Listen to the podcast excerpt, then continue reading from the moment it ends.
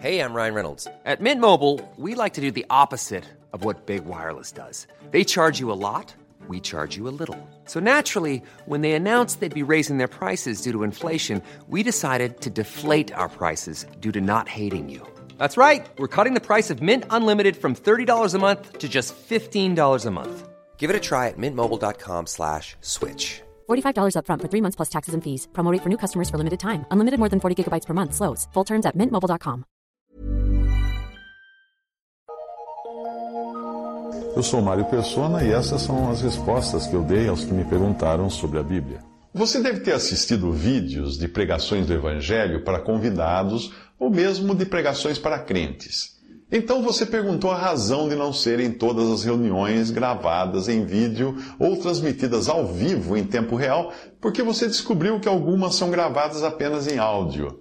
Bem, as reuniões da Assembleia não são gravadas em vídeo e nem transmitidas ao vivo, mas eventualmente o são em áudio. Gravar uma reunião da Assembleia em vídeo envolve algumas dificuldades, mas antes é preciso entender que, uh, que as reuniões da Assembleia, feitas conforme o modelo bíblico, da doutrina dos apóstolos são basicamente três: ministério da palavra de Deus e comunhão com, a doutrina dos apóstolos, ceia do Senhor e oração.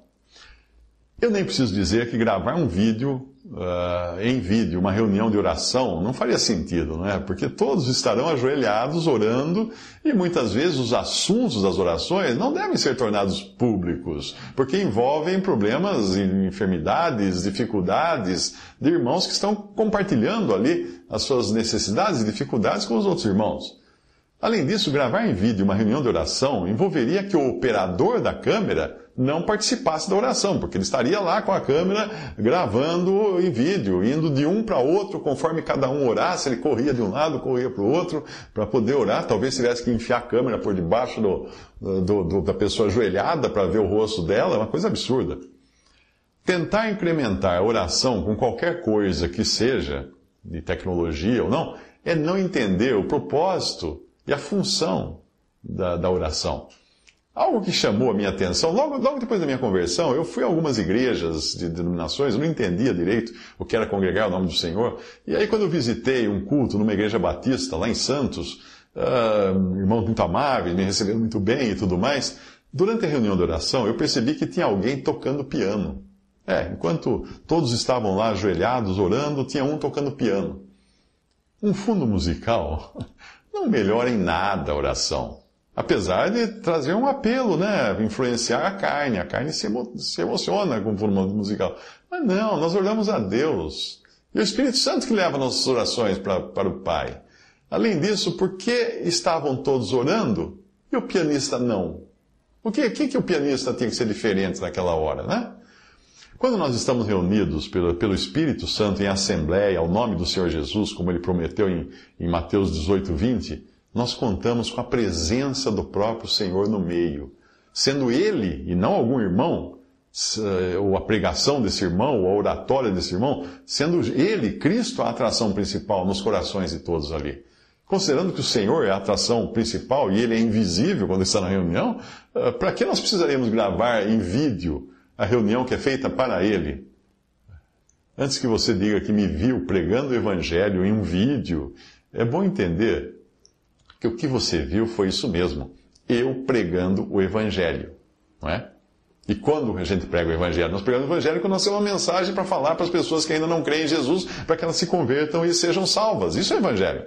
Então ali não era uma reunião em nome do Senhor Jesus, nos moldes de Mateus, Mateus 18, 20, mas era uma pregação do Evangelho dirigida a incrédulos, eventualmente a crentes que estivessem assistindo também, quando não são dois ou três que falam, conforme ensina a primeira carta aos Coríntios, capítulo 14, uh, para as reuniões da igreja, que ensina que falem dois ou três profetas e os outros julguem.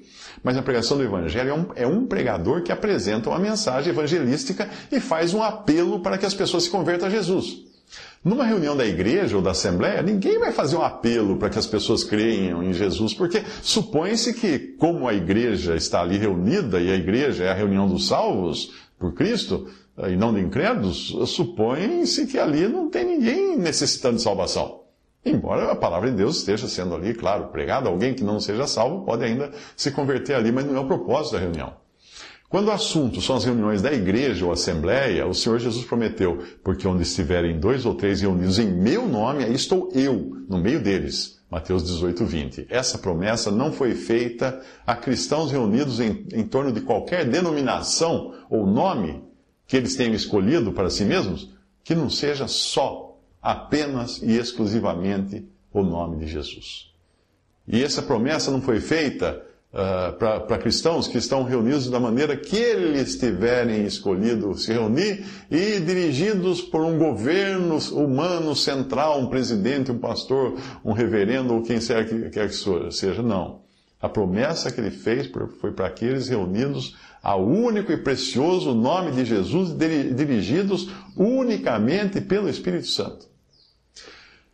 Gravar em vídeo a ceia do Senhor, que é outra reunião da Assembleia ou da igreja, também não faria sentido, porque tudo o que nós fazemos nessa reunião é dar graças, louvar e tomar do pão e do vinho, que são símbolos do corpo e do sangue de nosso Senhor Jesus.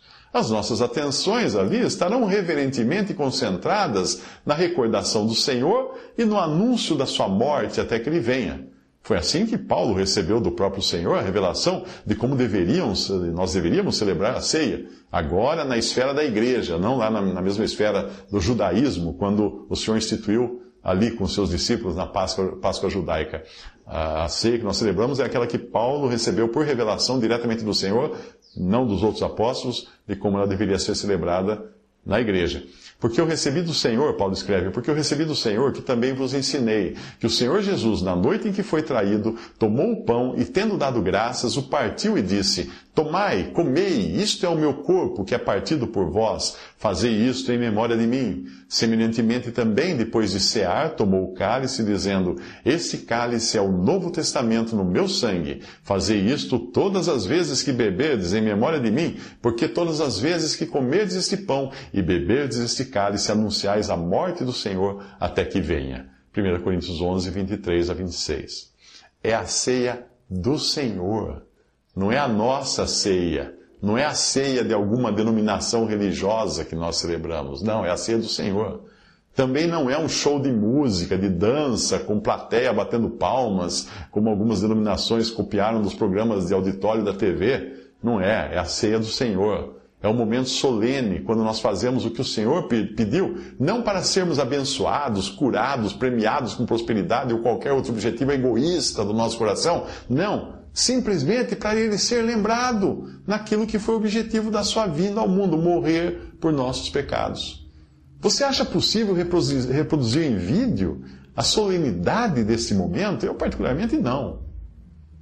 Restaria falar em, também da reunião de ministério da palavra, mas aí nós teremos também algumas dificuldades né, de gravar em vídeo uma reunião de ministério, porque a primeira é ter um irmão operando a câmera indo de um lado para o outro, onde estão os irmãos reunidos, e esse irmão, operando a câmera, não poderia estar participando da reunião, ou seja, ministrando como um dos dois ou três que ministram, ou então se concentrando naquilo que está sendo ministrado por outros, mas ele teria que estar atento a dirigir a sua lente ao irmão que fala, a escolher o melhor, o melhor ângulo, a melhor iluminação. Lembre-se de que numa reunião nos moldes de 1 Coríntios 14, 26 a 40, nem sempre será um só irmão ministrando mas dois ou três. Nem sempre a disposição das cadeiras é no formato igreja, com púlpito e pastor à frente, ou sala de aula, com todos virados para um professor. Não, nem sempre é assim. Às vezes os irmãos estão sentados em um círculo, às vezes tem metade deles de frente para a outra metade, às vezes pode estar até virados todos para um lado, e cada um que fala vai lá na frente, fala, volta para o seu lugar, levanta outro, vai lá e volta para o seu lugar. E como podem ser dois ou três que falam, pense na dificuldade de alguém correr de um lado para outro com uma câmera para focalizar aquele que fala, além da distração que isso iria causar nos demais, que ficariam preocupados no, na pessoa que está indo de um lado para o outro levando a câmera, no cameraman. Além da perda que sofreria o próprio irmão, coitado, manejando a câmera, porque por não poder acompanhar o que está sendo ensinado ali naquela hora.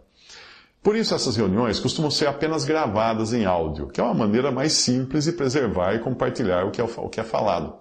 No século XIX, algumas irmãs que sabiam estenografia costumavam anotar as reuniões, depois elas reuniam as anotações, já que uma poderia ter perdido o que a outra anotou, passavam para o irmão que ministrou revisar e o material depois era transformado em artigos e livros. Boa parte da literatura que nós temos hoje, de irmãos congregados ao nome do Senhor no século XIX, foi produzida assim.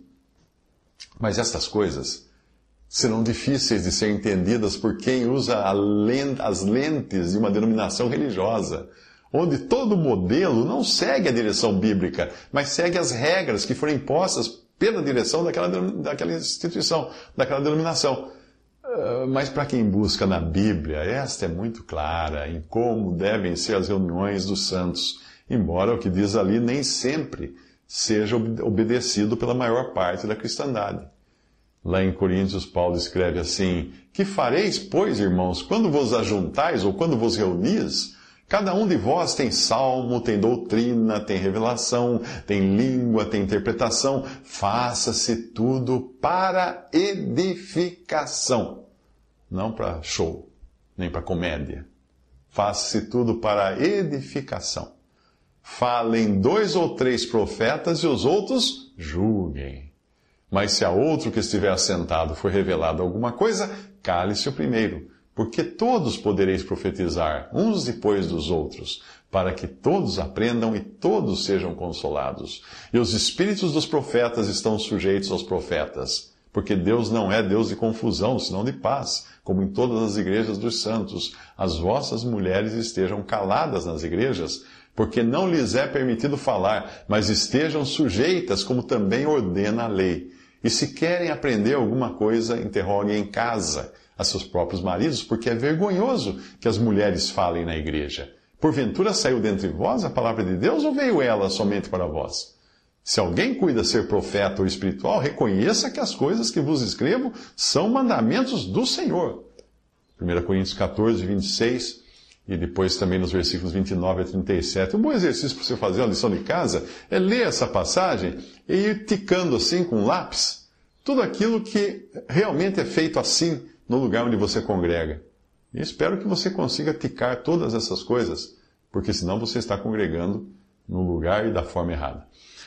No modelo de igreja que o protestantismo herdou do catolicismo romano, geralmente é um homem só quem fala, fica lá na frente, e aí a congregação vai desfrutar apenas daquilo que for o seu dom, aquilo que o seu dom for capaz de produzir. Se aquele homem for tiver o dom de pastor, não estou falando nem aqui de cargo ou de, ou de função ou de diploma de teologia, nada disso. Se ele tiver recebido de Cristo o dom de pastor, e ele, mas ele, ele, ele falará as coisas que convém um pastor falar, falar.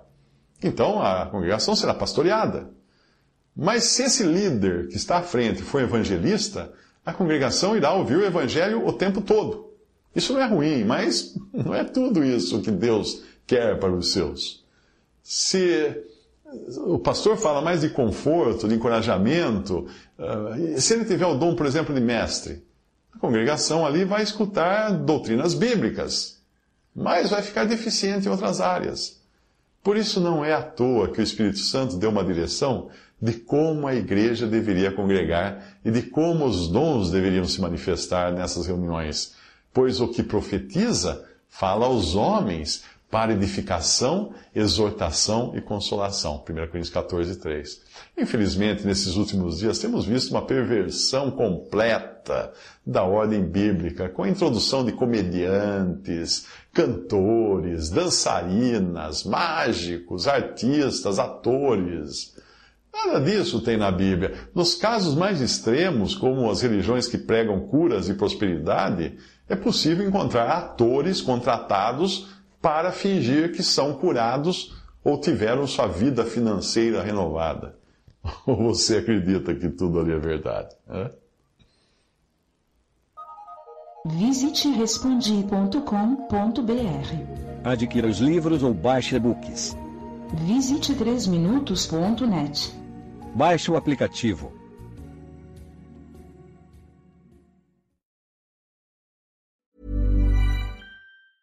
Mom deserves the best, and there's no better place to shop for Mother's Day than Whole Foods Market. They're your destination for unbeatable savings, from premium gifts to show-stopping flowers and irresistible desserts. Start by saving 33% with Prime on all body care and candles. Then get a 15-stem bunch of tulips for just $9.99 each with Prime. Round out Mom's menu with festive rosé, irresistible berry chantilly cake, and more special treats. Come celebrate Mother's Day at Whole Foods Market.